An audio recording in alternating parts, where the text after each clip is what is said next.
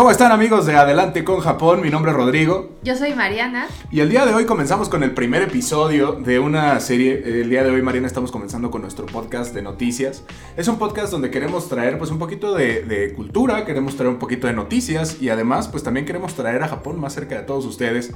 Que yo creo que ese es el tema que más nos importa a todos, ¿no, Mariana? ¿Cómo estás? Exactamente, muy bien. Esperamos que todos ustedes en casa, en el coche o de donde sea que nos estén viendo también se encuentren muy bien.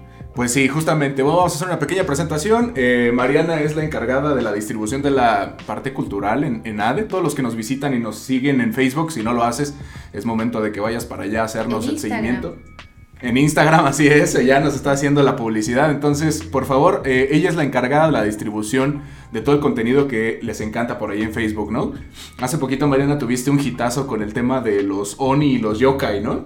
Sí, pues en realidad esta es una publicación que ya tiene un poco de tiempo, pero se empezó a, pues, a compartir más últimamente. Si no la han visto, vayan a verla. Bueno, pues ahí les dejamos la información, por acá puedes ir hacia el link, pero por ahora pues nos toca la primera sección, Mariana, que hemos titulado A de Noticias.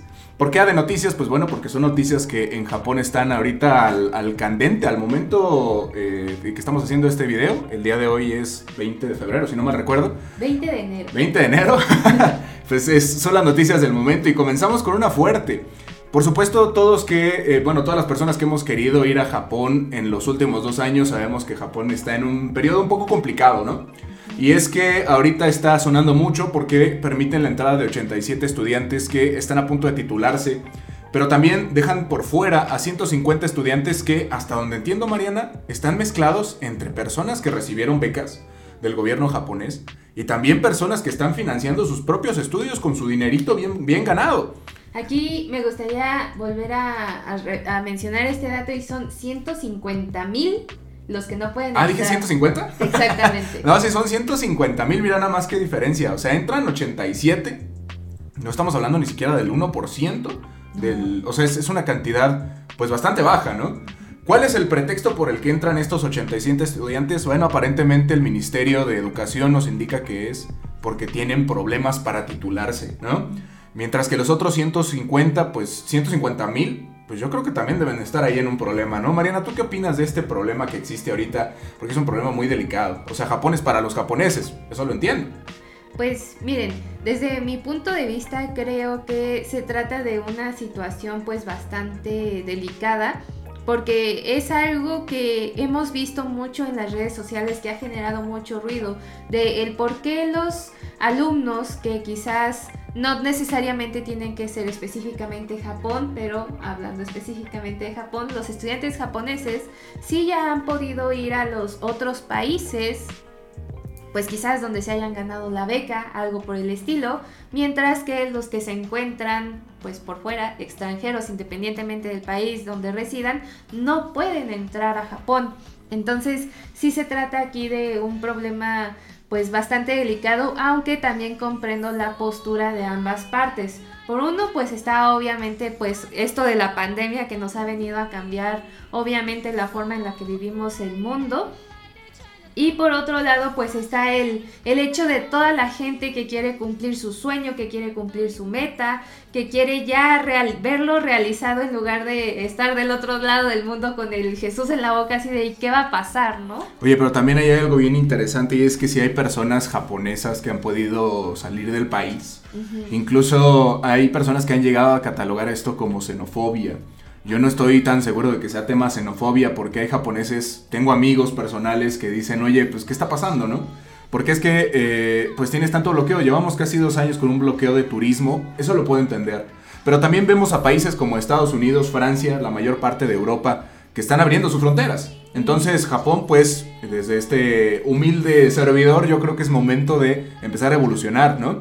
Eh, por ahí también me parece que la Organización Mundial de la Salud acaba de sacar un comunicado, según la NHK, en donde dice que las fronteras cerradas no son una solución para resolver esto. Y esto se demuestra, Mariana, porque hace poquito Japón acaba de tocar 5.000 contagios en un día, en solo Tokio, y en Osaka 3.000. O sea, siguen habiendo contagios, ¿no? Las fronteras llevan cerradas dos años y siguen habiendo contagios. Mientras que vemos una Bueno, ahora en fin de año hubo un problema ahí con los contagios, ¿no? Pero vemos que se está eh, tranquilizando un poco la tasa, por ejemplo, de mortandad, ¿no? Y de contagios también. Entonces, pues ese es un dato interesante, Mariana. ¿Qué te parece si seguimos con la segunda noticia que tiene mucho que ver con esto, ¿no? Continuemos. Cuéntame con el tema del emperador, ¿qué, qué descubriste por ahí? Pues la segunda noticia que tenemos para ustedes el día de hoy es que el emperador de Japón, eh, conocido como Naruhito, eh, es acaba de escribir, o recién, recientemente, escribió un poema para pedir por la finalización de la pandemia del COVID o del coronavirus. Mucha gente ha sido muy estricta con él, porque dicen, bueno, pues muy padre que hayas hecho un poema, ¿no? Pero eso no resuelve nada. Y es que también tenemos que entender que él no puede resolver nada. Legalmente no tiene los poderes ni políticos ni, ni legales, por supuesto, para decir, bueno, pues ya la pandemia se acabó, ¿no? Aquí recordemos que desde, la, desde el fin de la Segunda Guerra Mundial, pues básicamente se firmó un tratado en el que el emperador iba a poder seguir existiendo como figura pública dentro de Japón, pero sin tener ningún, ningún poder. Ningún poder. Va a ser básicamente algo así como una figura cultural que va a proteger entre comillas, sí, los derechos del, del, pueblo japonés, pero no va a poder hacer nada, como bien dices, ejerciendo su, su poder de emperador. Y es que también no, no es como tal los, los intereses del pueblo japonés, sino más bien del sintoísmo, ¿no? Exacto. Que son esta, esta religión que tiene Japón históricamente y ha tenido durante muchos años. Entonces, bueno, pues yo creo que ser tan duros con el emperador, el emperador no puede hacer nada más que sonreír y saludar, ¿no? Eh, pues es lo que le toca, a él le toca tener un poco de esta parte de motivación moral. Y pues un saludo, señor emperador, si es que nos está viendo en su casa real por allá en Tokio.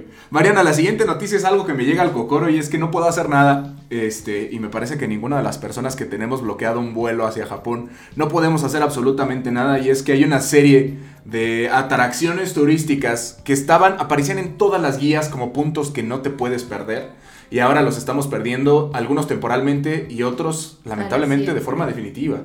El primero de ellos y eh, uno de los que más me duele justamente está en el Venus Fort nosotros eh, les estamos dejando por acá unas imágenes de qué es el Venus Fort. Cuéntanos rápidamente, Mariana, qué es el Venus Fort.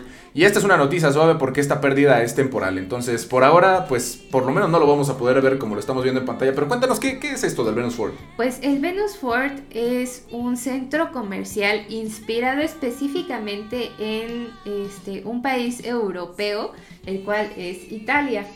Eh, tiene ahí, hagan de cuenta que es como una pequeña ciudad pero en un centro comercial. Es muy bonito, es muy vistoso y se destaca de del resto de los centros comerciales porque hasta cierto punto es temático, como que con cosas japonesas, pero muy a la Europa. Como muy italiano, ¿no? Eh, personalmente, Mariana, yo te quiero decir que este lugar no me duele tanto por el hecho de que no voy a ir a poder comprar algo porque ahí jamás he comprado algo en mi vida. Sí, yo creo que sí, es uno de los lugares más costosos de la región metropolitana de Tokio. Sí vale la pena visitarlo. Vale la pena visitarlo, bueno, valía la pena visitarlo. ¿Quién sabe qué van a hacer ahora con él? Porque aparentemente, bueno, pues Venus Fort empieza un proceso de reconstrucción que dicen por ahí va a durar hasta 2023.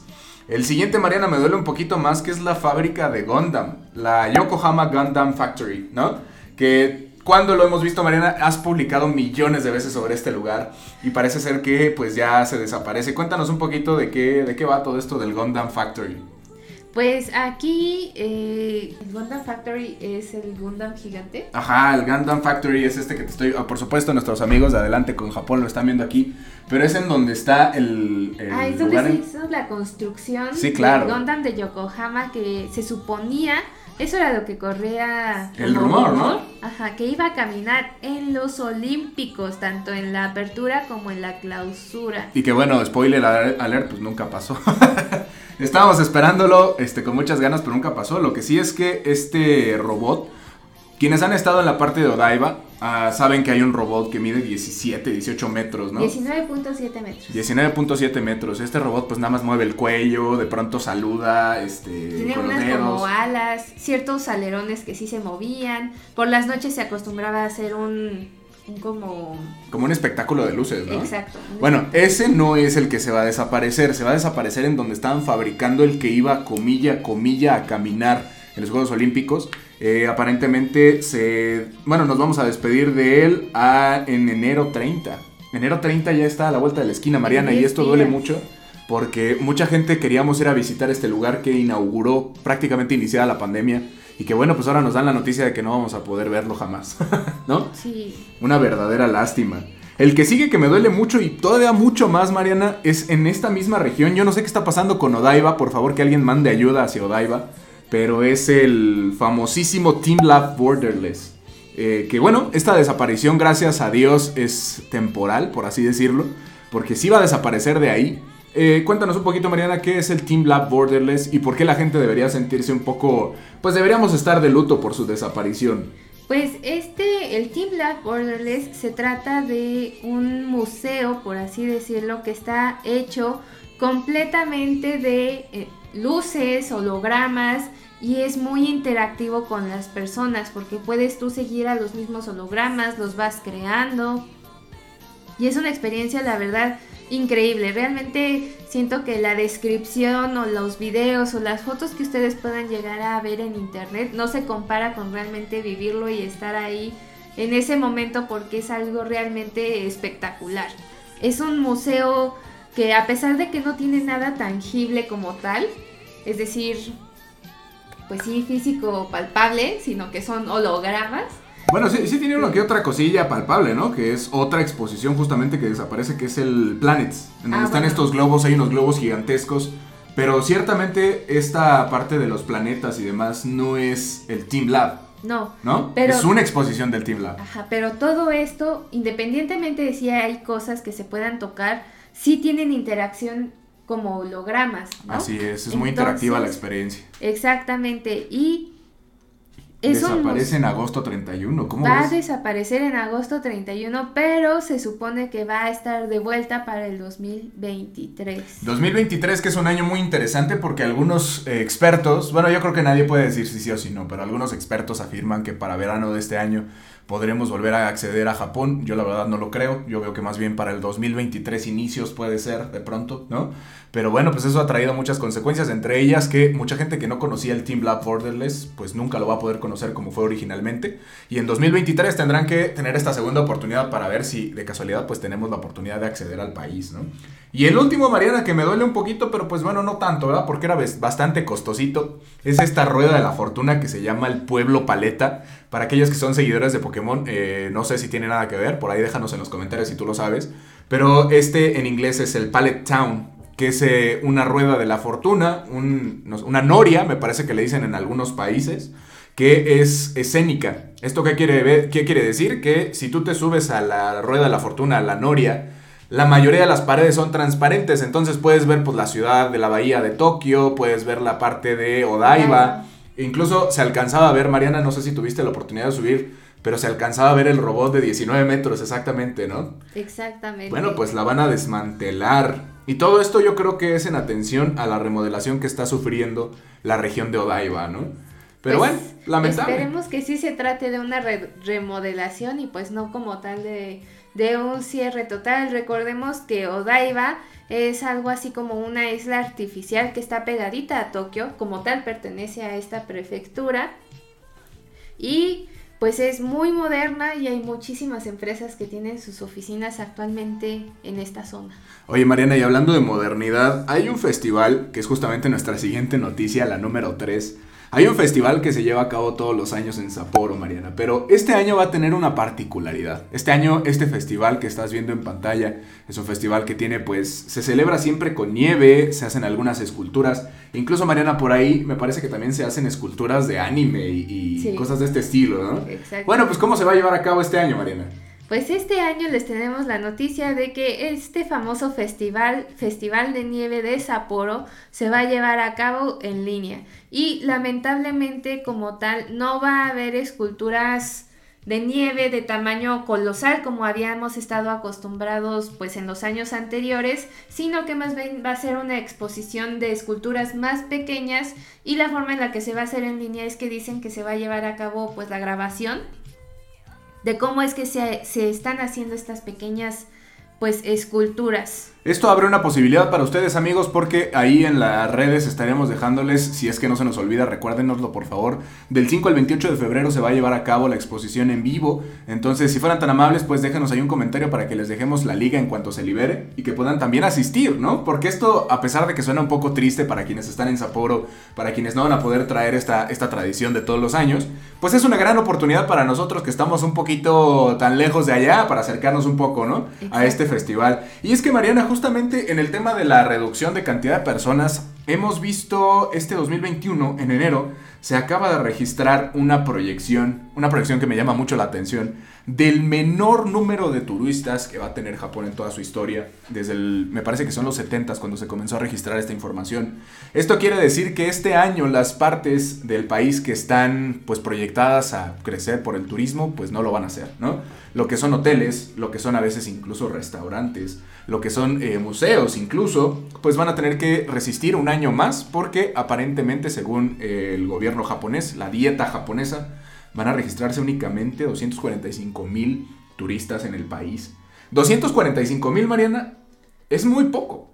Pues sí, la verdad es que esta noticia de que en el 2021 hubo alrededor de 245.900 personas como turistas en el país nipón, teniendo en cuenta que este, pues durante las Olimpiadas, que se suponía que iban a ser en el 2020, se tenía previsto un un, target, ¿no? Un, objetivo. Ajá, un objetivo. Se tenía previsto que alrededor de entre 40 a 60 millones de personas visitaran este país alrededor del, a, lo largo del año. Y llegar a que ni siquiera sea medio millón. Y es que esto es una proyección, pero en 2019 tenemos un número registrado de más de 37 mil visitantes. No es cierto, 31 mil visitantes en el país. O sea, imagínate, 31 mil millones. No es cierto, 31 millones. Eh, olviden todo lo que dije. 31 millones de personas contra 245 mil que van a visitarlo este año. Es un número fuerte, es un número fuerte especialmente para quienes tienen hoteles y restaurantes, ¿no? Todo esto de, los, de la parte turística pues está prácticamente muerta. Y eso es algo que tiene que escuchar el gobierno japonés, Mariana. Yo creo que eh, evitando también en el tema de la pandemia, han llegado a caer en una sobreprotección del pueblo. Esa es mi, mi humilde opinión, ¿verdad? Que también pues les corresponde a ellos. Nosotros no somos quien para decir si está bien o está mal, pero en mi caso yo creo que eso es una sobreprotección del pueblo que está causando problemas ya en la economía, ¿no? Sí, justamente aquí me gustaría meter igual un dato curioso y es que no sé si ustedes lo sabían, pero Japón es uno de los países con la tasa de natalidad más baja que hay en el mundo. Se supone que debido a la pandemia, ya saben que la gente está más tiempo en sus casas y están más juntitos, se supone que el año pasado, en el 2021, hubo una alza en la natalidad, precisamente pues porque la gente andaba igual y viendo a ver qué hacer. Pero, pues, aunque haya habido una alza, sí sigue siendo uno de los países en los que literalmente se está viendo que cada vez hay más pueblos fantasmas porque no hay personas que los habiten o que literalmente las personas que los habitan, los más jóvenes, tienen 65, entre 65 y 70 años, porque aparte Japón es uno de los países que tiene pues un mayor este, una mayor cantidad de vida, ¿no? ¿Cómo se dice esto? De un menor índice de mortandad. Exactamente, es decir, que las personas viven más años. Y ahora imagínate esto, Mariana, y es que el siguiente, bueno, viene otra notición, ¿no? El tema del volcán, volcán subacuático Tonga, que hace unas semanas estuvo causando estragos, damas y caballeros, por ahí, nuestros queridos seguidores de ADE. Pero esta semana parece ser que llegó ya con, con estragos reales, Mariana. Cuéntanos qué pasó en las, en las orillas, en las costas japonesas. Pues se supone que hubo la erupción de este famosísimo volcán Tonga, que la verdad es que no tenía idea de que existiera. Yo tampoco, pero ¿eh? se trata de un volcán pues que está debajo del nivel del mar y tuvo una una erupción que se logró ver desde la NASA, ¿no? O sea, desde, la estación espacial, así es. Desde la estación espacial de la NASA y de hecho si ustedes buscan los videos ya sea en TikTok, en YouTube, en Facebook, en cualquier red, red social. Bastante impresionante, ¿no? Van a poder ver que sí la ola de expansión de esta erupción es bastante grande y pues hubo ahí algunas noticias que se, en lo particular se me hizo muy raro que decían que iba a haber tsunamis de un metro de altura. Y ustedes dirán, un metro de altura, pero pues verán que este, la definición como tal de un tsunami es que es un evento complejo que involucra un grupo de olas en un cuerpo de agua de gran energía y de tamaño variable. Entonces, como tal...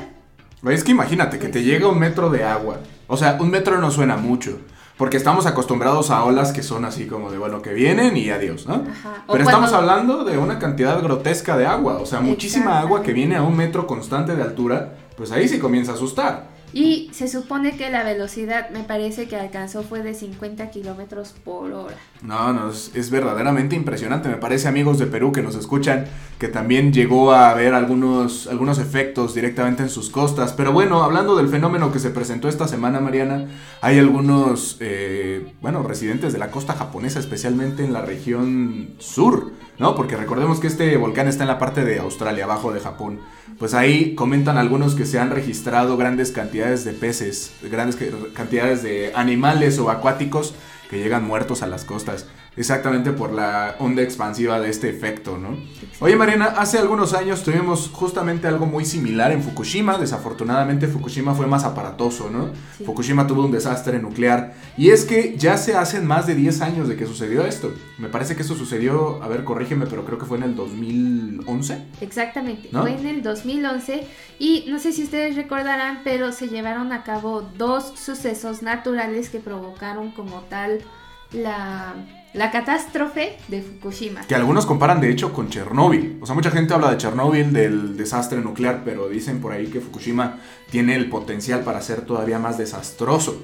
¿Cuáles fueron los sucesos, Mariana? Uno, pues un terremoto. Recordemos que Japón es un país en donde pues hay varias eh, ¿cómo se llama? Fallas geológicas, ¿no? tectónicas. ah, bueno, placas tectónicas, Eso, placas que fallas por ahí. Exactamente, hay varias de estas y pues por lo tanto como consecuencia pues ocurren varios temblores. Okay. La mayoría leves, pero pues sí se registran más terremotos en todo el país que pues en, en otros, ¿no? Que justamente Mariana, digo, haciendo un pequeño eh, paréntesis, hace poquito hubo una, bueno, tuvimos el aniversario de uno de los temblores más devastadores que se ha llevado a cabo en Japón, justamente en la región de Kobe. Entonces, eh, bueno, pues eso es uno de los efectos, ¿no? Japón es muy sísmico. ¿Y el segundo, Mariana? Y el segundo fue justamente igual la erupción de un volcán, pues subacuático. Bueno, pues en este caso por eso es que había tanta alerta. Pero viene la buena noticia, Mariana, y es que desde el año 2011 muchas personas habían estado evacuadas de la región de Fukushima. Y en esta ocasión se les está permitiendo a algunas personas, me parece que es en la región de, ahora te digo... Futaba. De Futaba. Eh, bueno, se les está permitiendo ya regresar por, por las noches a sus casas. Imagínate tú, Mariana, que te sacan de tu casa desde el año 2011 y que ahora en el 2022, más de 10 años después, te permiten pernoctar en tu casa, ¿no? Pues la verdad yo no sé si ya preferiría igual y dar... Por muerta la casa. Dar por muerto ese lugar porque, este, digo la verdad, no soy, no, no, no me dedico al estudio de, de eso, pero... Suena peligroso, ¿no? Exacto. Empíricamente suena peligroso. Ajá, exacto. Y pues la verdad es que exponerte igual ya que te a tanta radiación, que no sé si sí haya o no haya todavía tanta radiación en Futaba, no lo sé, primero me informaría mucho antes de que dijeran, ah, pues sí, pues ya puedes regresar y se supone que el programa está previsto para que en este año el 15% de la población que era residente de Futaba pueda regresar. Yo lo que haría, eh, amigos de ADE, cuéntenos qué harían ustedes, pero yo no lo daría por muerto. Mejor una noche, así de que te digan, oye, pues sabes que ya puedes regresar a tu casa pedir por Amazon un, este, oiga, necesito un medidor Gauger, ¿no? Que son estos de, que miden la radiación. Para los que nos están viendo en YouTube lo pueden ver en pantalla, para los que nos están escuchando en Spotify y en las redes sociales, bueno, pues imagínense un aparatito del tamaño de tu celular que detecta cuánta radiación hay y ya llevártelo, checar si es sano, si es saludable, pues consultarlo de pronto con un doctor, ¿no? Y decirle qué tan factible es pero si no, pues es una inversión que tienes ahí que probablemente en dos o tres generaciones alguien va a poder llegar a explotar. Entonces, eh, bueno, explotar es una muy mala palabra, pero me refiero a, aprovechar, ¿no? Entonces, esa es una parte interesante. Y es con esta noticia, Mariana, que se acaba nuestra sección de noticias. A de amigos, les tenemos ahora una segunda sección. Mariana, vámonos ahora con las preguntas del público.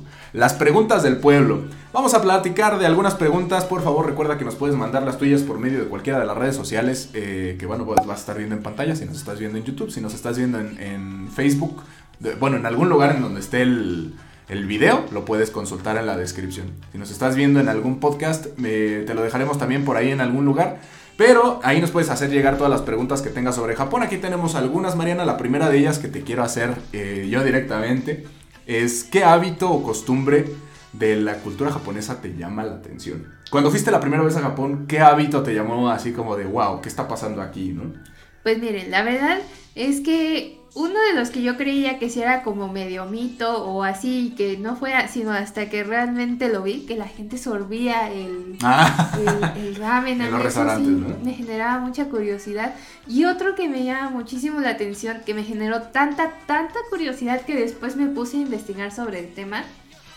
Es que una vez que fuimos a comer este ramen con gyozas ahí cerca de Akihabara, Cuéntanos qué es el ramen y qué son las gyozas, Mariana, nada más rápidamente. Ok, el ramen es este famosísimo platillo que pues hoy en día ya es... Si has comido una sopita maruchan, sabes lo que es el ramen, ¿no? No un buen ramen, pero parecido. ramen instantáneo. ¿Y las gyozas? ¿Qué son las gyozas?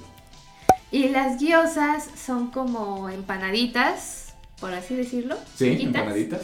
Rellenas de carne de cerdo, de verduras, ya de varias cosas. Bueno, pues fuimos a comer ramen con gyozas. ¿Y qué pasó? ¿Qué te sorprendió ahí? Pues que una que en el restaurante no había sillas. Eso a mí se me hizo así como de, a ver, a ver, espérenme. Nunca he entrado a un restaurante donde no hubiera sillas. Eso a mí en particular sí fue así como de, no sé, desde mi punto de vista siento que el, latino en general como que la hora de la comida es como medio sagrada, sí, Claro, es así como de me voy a sentar a comer, voy a ver algo en la tele o voy a platicar con mi familia. Hasta es este momento sagrado, como dices, en donde te alejas y te apartas de lo que sea, ¿no? Si estás trabajando, bueno, vas y te sientas y comes. Y se ve mal que estés trabajando, que mantengas esa parte en la mesa es como, como incluso ofensivo. No sé qué opinen ustedes de amigos, pero yo, yo es lo que pienso, ¿no? Exactamente. Entonces, eso por un lado, ¿no? Y pues que yo veía que la gente entraba y y pues como que no hablaban, no platicaban. Nosotros en promedio nos estuvimos creo que como 40 minutos y el promedio de la gente era como de 15, 10. Si acaso. 10 minutos. Entraban y aparte la comida te la sirven calientísima y la gente la consume así pero rapidísimo. Exactamente. Ese, ese era el punto al que quería llegar y es que te sirven el ramen con las gyozas encima, pero están hirviendo. Yo en lo particular sí tenía que sacar pues los videos para soplarle o estarle moviendo justamente porque me quemaba la lengua, me quemaba la boca, no me lo podía comer. Y yo veía que a veces se los llevaban a otras personas, específicamente japoneses. Y le atoraban rapidísimo, ¿no? Y rapidísimo se lo empezaban a comer. Oye Mariana, ¿tú sabías que el efecto de sorber justamente, bueno, originalmente se, se, dice que surgió. ¿Qué es sorber? Para los que de pronto nos digan, ay, ¿cómo que sorber? Bueno, cuando estás comiendo ramen en Japón no está mal visto. Algunos dicen que está bien visto. Yo no me atrevería a decir que está bien visto, sino más bien que no es mal visto que hagas ruido de, ¿no? Este sonido horrible que a algunas personas les desagrada mucho. Bueno, eso se originó porque justamente la gente lo que quería era comer rápidamente. Entonces al hacer esto entra aire y enfría la comida. Bueno, entre comillas la enfría, porque yo la verdad la seguía sintiendo así súper caliente. Ajá. Entonces después me metí a investigar un poco sobre el tema y me llamó muchísimo la atención de que es algo que como que es muy arraigado a la cultura japonesa, específicamente en las zonas pues donde están las grandes ciudades y pues está esto de que hay que trabajar, trabajar, trabajar, trabajar, ¿no?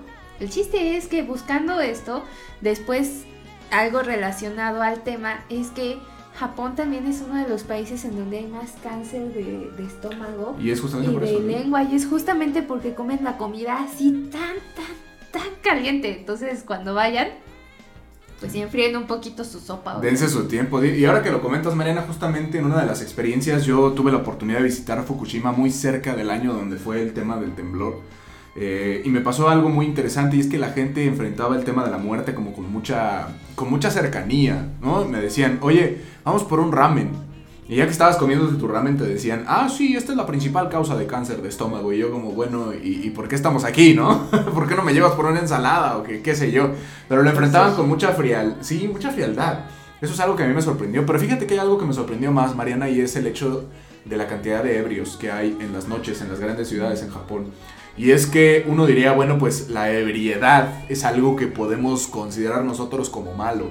Pero también una de las principales causas de muerte es la cirrosis por causa de tanta bebida que consumen. Yo no sé si sabían amigos, pero en Latinoamérica consumimos mucho alcohol. Pero Japón incluso supera a algunos de los países como son México y Perú en la cantidad de alcohol que consumen. Y es que es un sistema que está involucrado casi a nivel social, ¿no? Pero dato curioso, a los japoneses les hace falta creo que una enzima que no recuerdo el nombre, por aquí se los vamos a dejar. Este que, les, que no les ayuda a procesar el alcohol como a los latinos.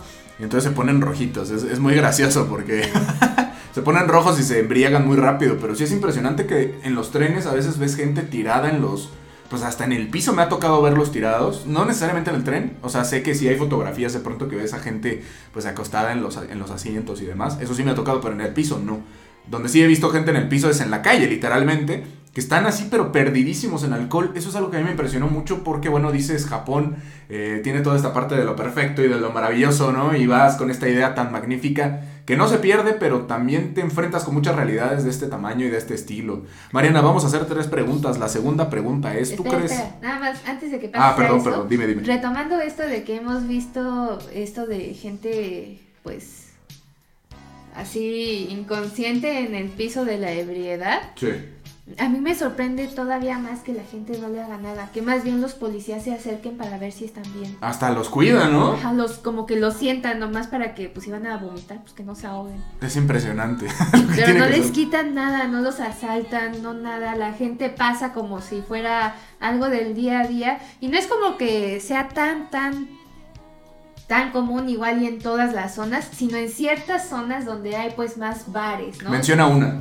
Eh, Shibuya. Y Shinjuku, seguro. Shibuya, Shinjuku, Yokohama. Yokohama no tanto porque es un área más bien industrial, pero Shibuya y Shinjuku, segurito que te va a tocar. Roppongi Hills también te va a tocar seguramente. Pero por las noches. Por las noches. Y sobre todo, pues igual y desde el jueves. Jueves, viernes, sábado y domingo. Ajá. Pero noche, noche. Eso es algo importante, eh, amigos. Y otra cosa que me gustaría comentarles es que no es peligroso para ti Difícilmente un japonés borracho, ebrio, se va a acercar a hacerte algo o a molestarte o a pedirte dinero. Simplemente están en el suelo perdidos en su realidad y se acabó, ¿no? Mariana, que la siguiente pregunta justo se relaciona mucho con esto. Y esto es una pregunta que te hago directamente por el tema, pues, de, la realidad, ¿no? ¿Qué tan seguro es Japón para las mujeres? Pregunta mi estimado Javier Chaparro. Que la pregunta anterior, a ver, aguántame tantito, fue. ¿Quién fue? Audelio Gutiérrez Caudillo. Un saludo, Audelio que este, por ahora Javier Chaparro nos hace la pregunta, ¿qué tan seguro es Japón para las mujeres? Cuéntame. Pues, miren, como mujer les puedo responder a esto y es que si he estado igual en algún lugar en el que literalmente no me sienta pues insegura. ¿En riesgo? En riesgo. Ajá. Es en Japón. Okay. Sí es, independientemente de la zona en donde estés, sí es un país, es uno de los países más seguros del mundo. Ahí, por ejemplo, no me da miedo sacar igual el celular a la una de la mañana para sacarme una foto o caminar inclusive sola, aunque lo he hecho pues acompañada. Em, como tal, es un país súper, súper, súper seguro. Nunca, ni siquiera que te bolseen o así como tal, creo que no, nunca me ha pasado estando allá. Eh, lo que sí es que de repente, eh, a mí en particular, de repente como que sí me molesta que, pues de los grupos que hemos llevado, como que no se dirijan tanto hacia mí. Eso sí es así como de... Es un país sin ninguna duda que tiene cierto machismo, pero Mariana, yo quiero contarte algunas historias, algunas anécdotas, y es que las personas que somos extranjeros tenemos ciertas ventajas sobre los, sobre los japoneses nativos en ciertas áreas. ¿A qué me refiero? A mí sí me ha tocado ver cómo de pronto le van embarcando, dicen por ahí embarrando, dándole este, ¿cómo es esto? Arrimones a las muchachitas japonesas que nada más ves cómo se van haciendo chiquitas en el metro. Este, pero jamás me ha tocado verlo con una extranjera. Jamás. Como que el japonés no tiene esta seguridad, esta facilidad para acercarse a un extranjero, entonces... Pues aparte como que los extranjeros igual y yo creo que sí le vienen dando su manotazo al señor. Bueno, o sea, sí, además, no sé, por ejemplo, si me tocara ver a una mujer que va cerca conmigo, que, que conozco, incluso si no conozco y veo que está incómoda, pues intercedo, ¿no? O trato de ayudarla, así fuera yo mujer o siendo hombre. Eso no, no, limita mi capacidad para actuar. Pero lo que sí quiero decirles es que sí me ha tocado ver cómo japonesas sufren este fenómeno. Y por ahí hay algunos videos en donde se ve que no solo las mujeres, sino también los hombres. Sé que la pregunta es qué tan seguro es para las mujeres. Yo respondería súper seguro, extremadamente seguro. Puedes vestirte como quieras, salir a la hora que quieras, en el entorno que quieras y en el ambiente que quieras. No va a pasarte gran cosa. O bueno, estadísticamente no se siente que te vaya a pasar gran cosa, ¿no? Como dices, Mariana, a la una de la mañana una mujer sola, vestida como tú quieras y como tú mandes, puede estar con su celular y sin riesgo ni peligro ni pensar que le va a suceder nada, ¿no? Sí está esto, como bien dices, de repente de los acosadores. Sí. De hecho, me parece que hay un muchacho que se está volviendo eh, súper famoso en las redes sociales porque es un extranjero que vive en Japón, pero él, justo por ser extranjero, pero conocer a detalle lo que es la cultura japonesa y ya llevar tiempo allá. ¿Ah, es el que habla como francés? No me acuerdo. Konichiwa ¿no? Ahorita lo busco. Pero el chiste es que él a veces se pasea por los barrios, que es así como se le conoce en Japón, donde pues está uno acostumbrado a salir a tomar, a beber con amigos, etcétera. Y se supone que lo conocen, creo, como el, el, extranjero salvador o el turista salvador, algo así. Porque si él ve que hay alguien, independientemente de si es hombre o mujer, que está acosando a otro, a una mujer se da más con las mujeres. O a un hombre como que da y es así de, oye, ¿qué onda? ¿Cómo estás? Y como que finge que, conoce a la gente con tal de ayudarlos a salir de esa situación. Pues incómoda y ya después pues se va. que eso yo nunca lo había oído, ¿eh? Pero qué ah, cool. Qué gran persona. Exactamente, y pues la verdad es que les vamos a dejar por aquí el, nombre de este, de este youtuber que y justamente graba esas de repente situaciones incómodas en las que como que aparece como, como el salvador de las situaciones pues en las que de repente uno dice, bueno, ya no. Nuestro amigo el guerrero oculto. Bueno, Mariana, vamos con la tercera y última pregunta porque pues a eso nos atiende. Esta pregunta la hacen, este, bueno, esta pregunta está hecha de manera anónima. Dice, ¿es cierto que los billetes japoneses deben estar en excelente estado para ser utilizados en Japón? Y si es así, ¿qué pasa con un billete marcado o arrugado? Eh, amiga, amigo, no sé en qué mundo vives, pero bueno, un saludo también. Eh, no, no tienen que estar en excelente estado, definitivamente, ¿no? He visto cómo pagan con billetes desechos y sin ningún problema los aceptan. Sí te los aceptan, pero te ponen cara. En lo particular, yo soy mucho a veces de que me dan el billete y como que lo doblo y con tal de no sacar la, cartera o la bolsa o así. Chilangos ah, al pues final. al pantalón, ¿no? Y ya que lo saco, pues sí está, o sea, está bien, se distingue y todo, pero sí está medio arrugado. ¿Sabes en dónde te los dan impecables? Eso sí. En los cajeros. No, pero independientemente de los cajeros, también en los restaurantes. ¿A poco? No, no es cierto. Sí, claro que sí. Yo todavía tengo algunos billetes que no los saqué del cajero y sí están... Yo nunca en ningún restaurante, Mariana, he conseguido este fenómeno. Así, no puedo recordar ni uno solo donde me dieran un billete así en calidad impresionante. Pero en los cajeros, los billetes que salen de los cajeros parece que los imprime el cajero. O sea, es impresionante lo delgadito, lo hermoso que sale el billete. Pero no, no tendría sentido. Imagínate cómo se, se, dañaría la economía si por un billete estar dañado ya no valiera, ¿no? No, sí te lo aceptan, pero sí te ponen como cara de... es más bien una cuestión cultural. Está así como de... Y es que también hay veces, por ejemplo, que no hay billetes de denominaciones bajas. Por mm. ejemplo, imagínate el producto más barato que se te ocurra, no sé, una paleta. Una paleta te puede costar 50 yenes. Si quieres comprarte unas papitas y un refresco, ponte que te gastaras, ¿qué te gusta, Mariana? ¿250 yenes? ¿300 yenes? Como 400. 400 yenes. El billete más pequeño que existe es de 1000 yenes. No hay centavos en Japón, por cierto, ¿no? Ah, sí, dato curioso, no hay centavos. No existen los centavos en Japón. Entonces, ¿qué va a pasar? Bueno, pues eh, yo creo que es más molesto porque te van a tener, nunca te van a decir nada pero te van a tener que regresar una cantidad estúpida en cambio, ¿no? O sea, muchísimas monedas. Y eso a mí personalmente es lo que más me molesta del dinero japonés. La cantidad de monedas que se hacen en dos días de estar ahí, ¿no? Y es que aparte no muchos aceptan tarjeta, bueno, quién sabe ahora, pero eh, la última vez que fuimos en 2019, que fue el último año en que se pudo ir, no aceptaban tarjeta en muchos lugares. Aquí, dato curioso, se supone que Japón, eh, justo después de la Segunda Guerra Mundial, ya ven que hubo esto de la depresión económica en este país, y se supone que con la ayuda de Estados Unidos y demás, pues se logró como mejorar esta situación, y aparte también supieron hacerlo bien, yo creo, ¿no? Pero dicen que se fortaleció tanto su economía en Japón justamente porque allá no está tan tan aprobado esto luego de sacar los créditos o no es no se utiliza no es tan común utilizar entre comillas tanto lo que es la tarjeta de crédito sino que todo todo casi todo es en efectivo.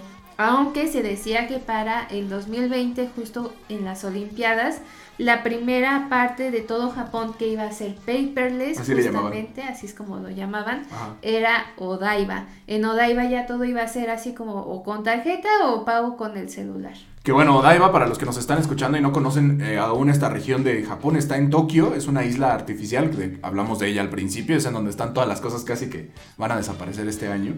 Y es una de las islas más importantes porque ahí están, yo me atrevería a decir, Mariana, algunas de las oficinas del que llaman al turismo. Es que es muy raro, porque las oficinas no llaman al turismo. Pero ahí está, por ejemplo, me parece la NHK o Nihon Terebi, algo así, ¿no? Hay una radiodifusora y una televisora ahí, en donde te puedes subir a un mirador que es una esfera gigantesca y puedes ver la isla desde ahí. Entonces, también está, por ejemplo, el Hilton, uno de los Hilton, de los hoteles Hilton que hay en, en, Tokio, está justamente ahí. Hay un museo, hay un acuario, o sea, es, es, un lugar muy, muy lucrativo, por así decirlo. Y bueno, la promesa era que para 2020 iba a ser paperless, o sea, nada de pagar con dinero, todo con tarjeta. Pues, ¿Cuál es el problema? Que no ajá, con el celular. El problema es que no lo podemos confirmar porque no hemos estado ahí desde 2019. y probablemente no podremos estar hasta 2023. Mariana, esa ha sido nuestra sección de Ja Preguntas, que son las preguntas de Japón que nos mandan. Amigos, les recordamos que nos pueden mandar preguntas por cualquiera de los medios de contacto que aparecen en la descripción de este video o de este podcast. Vámonos con las dos últimas secciones, Mariana, que es un artículo. Mariana, nosotros, para aquellos que no lo sepan, tenemos un blog, tenemos una sección de noticias, tenemos una sección de recomendaciones, guías, datos curiosos, que es el blog de ADE Japón. Lo pueden encontrar en ade.org.mx, diagonal blog. Y cuéntanos, Mariana, esta semana hicimos una, un artículo que trata sobre estafas, eh, las estafas más importantes justamente que nos han sucedido. Mariana, quiero hacerte recordar algunas de ellas. Vamos a buscarlas directamente por aquí para que ya no les miente y no les agregue ninguna. Pero bueno, ahí escucharemos tu experiencia también. La primera estafa, Mariana, son las entradas gratis, salidas pagadas. Estos lugares mágicos en donde te dicen la entrada es gratis. Nada es gratis en Japón. Es raro que sea gratis, ¿no? Pero de pronto te dicen, pues entrale gratis y al salir vas a tener que pagar. Pero ¿cuál es el problema? Pues que está escrito en japonés. ¿No? O no te avisa. Exactamente. Entonces, Mariana, ¿no te, te ha tocado saber algo de este estilo? ¿Te ha tocado vivirlo en carne propia? Pues, miren, como tal, siento que no como tal que sea así gratis.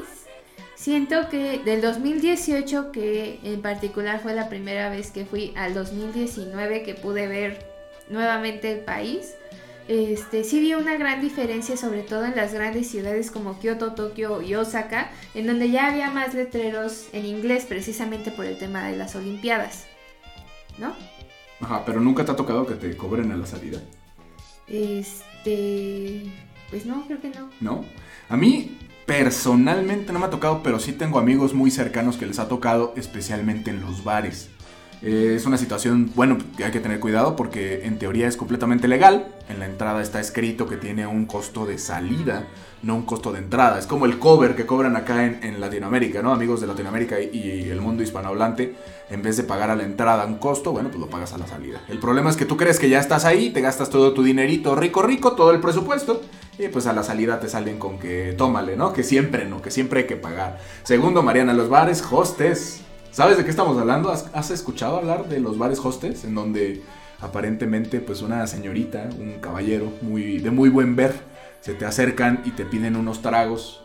¿Has, ¿Has, escuchado sobre este esquema? Sí lo he escuchado, lo he visto en varios videos, nunca lo he experimentado en carne propia. No, gracias a Dios, ¿verdad? Pero a ver, eh, sí, ¿no? Porque esta es una de las estafas que de los turistas que hemos tenido la experiencia de conocer que van a Japón por su propia mano. Generalmente quienes van con nosotros pues les decimos cómo funciona todo esto y demás.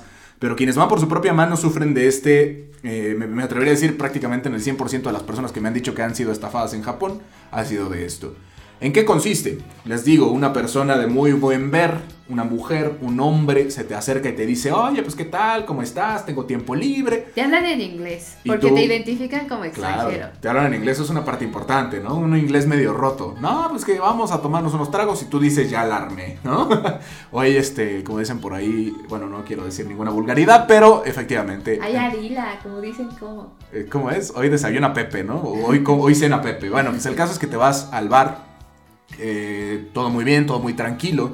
Y de pronto llega el momento la verdad, ¿no? Llega el momento en donde, bueno, pues ya quieren, te dicen, vamos a proceder a la siguiente etapa.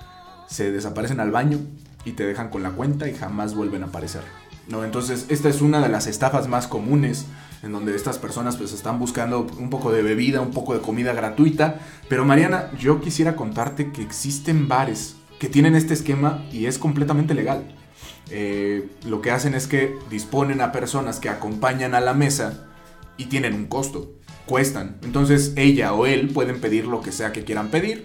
Y tú sabes perfectamente, estos bares se llaman club hostess o club eh, host, si es un hombre el que te va a acompañar. Entonces tú sabes perfectamente que a la salida de ese restaurante, pues tú vas a tener que pagar todo el consumo de esta persona, ¿no? Y hay veces en donde incluso te cobran el tiempo en que te acompañe. Entonces tengan, tengan cuidado, esto de que se te acerque una persona a platicar y a pedir bebidas eh, como si estuviera en su propia casa, pues no es tan común, ¿no?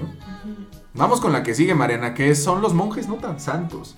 Este te la quiero contar porque, bueno, no sé, ¿conoces este caso de los monjes no tan santos? Cuéntame. Te voy a contar, Mariana. amigos de ADE, escúchenos, por favor. Los monjes no tan santos es un fenómeno que comenzó a darse en China es un fenómeno bastante peculiar porque se agarra de la parte ética y religiosa de la gente.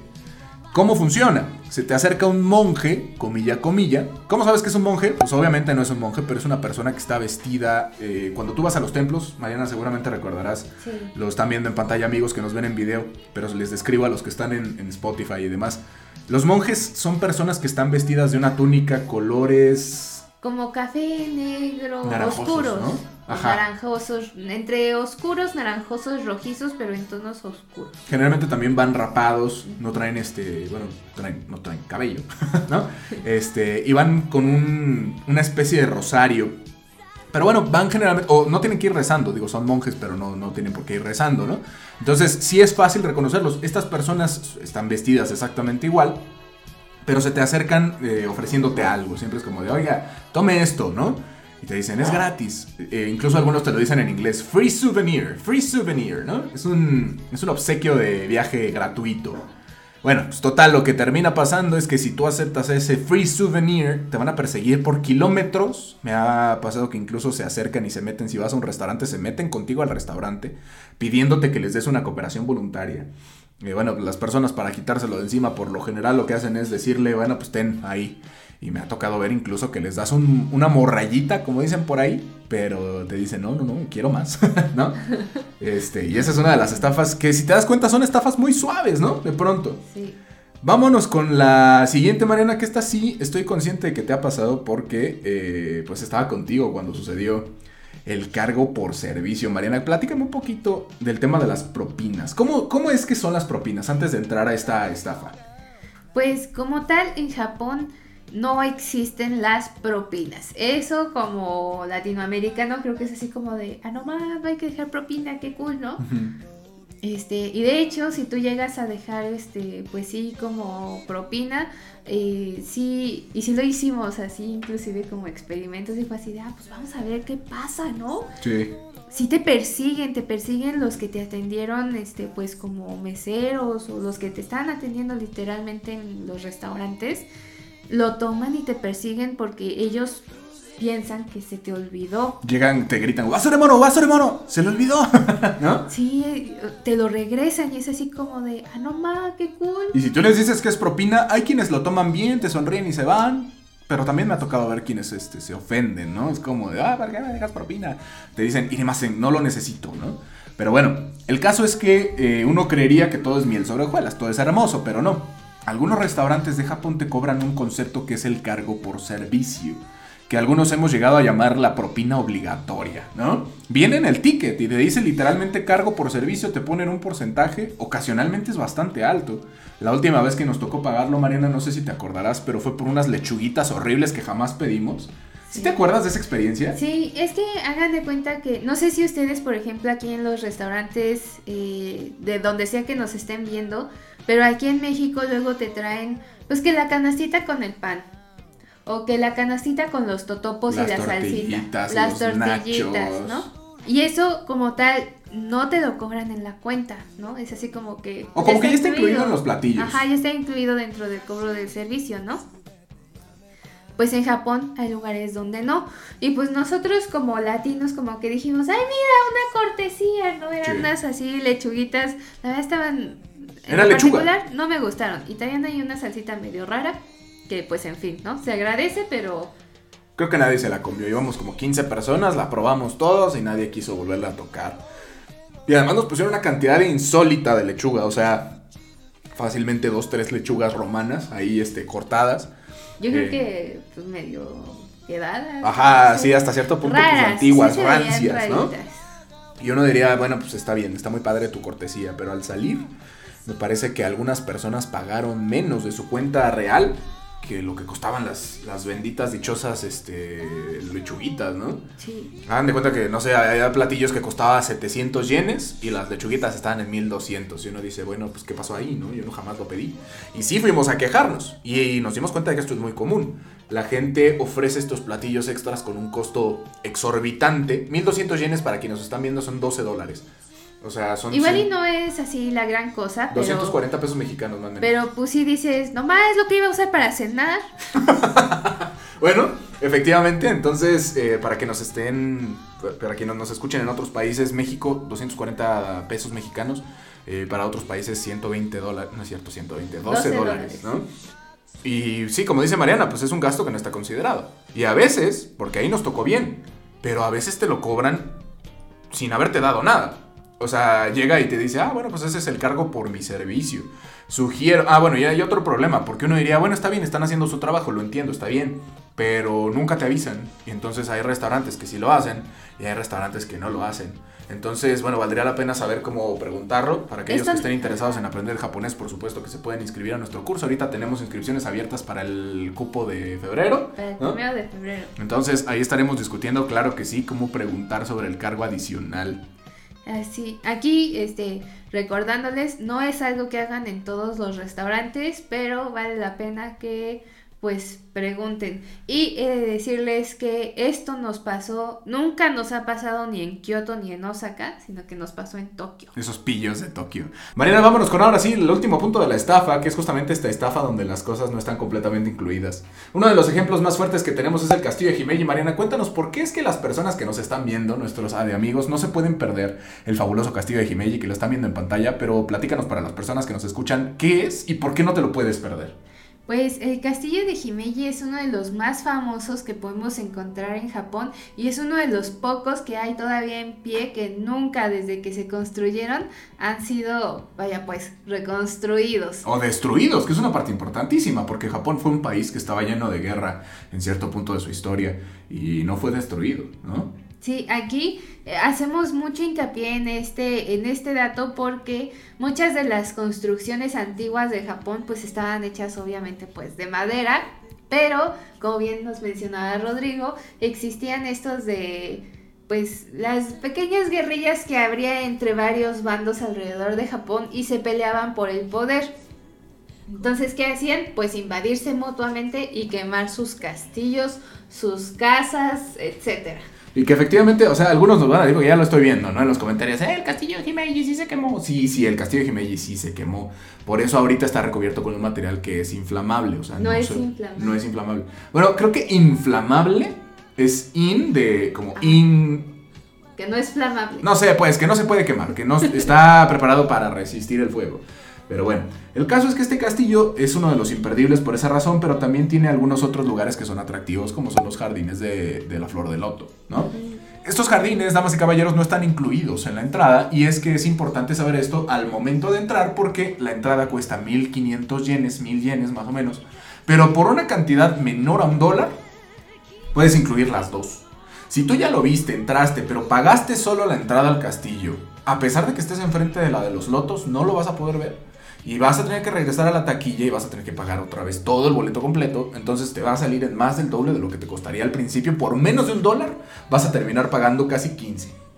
¿No? Exactamente. Y aquí, pues aparte de eso, pues está esto de la flojera porque la verdad es que pues la entrada a los jardines está un poquito lejos de la taquilla y no lo puedes comprar ahí, entonces te vas a tener que regresar hasta donde está la taquilla para volver a pagar, para volverte a regresar a donde está la entrada de los jardines. Mariana es una persona muy suave, es una persona muy noble, pero yo te digo que está lejos como el diablo, o sea, estamos hablando de 25, 30 minutos a pie, o sea, te vas a echar una hora de regresar a donde estaba originalmente. ¿Tampoco así tanto? Pues digo, a, paso de verano, con 40 grados centígrados sobre tu alma, sí, claro. ¿No? Y aparte que todo el mundo quiere que la foto de aquí, que la foto de allá. Bueno, puede ser que esté exagerando un poco. Ponte que como media hora en lo que vas y vienes. Ándale, pues, está bien. 15 minutos entre cada hora. Pero bueno, te puedes ahorrar esos 15 minutos y además te puedes ahorrar casi 10, 15 dólares, ¿no? Entonces, esa es la recomendación. No es una estafa como tal, pero bueno, pues mucha gente se ha sentido afectada por este fenómeno.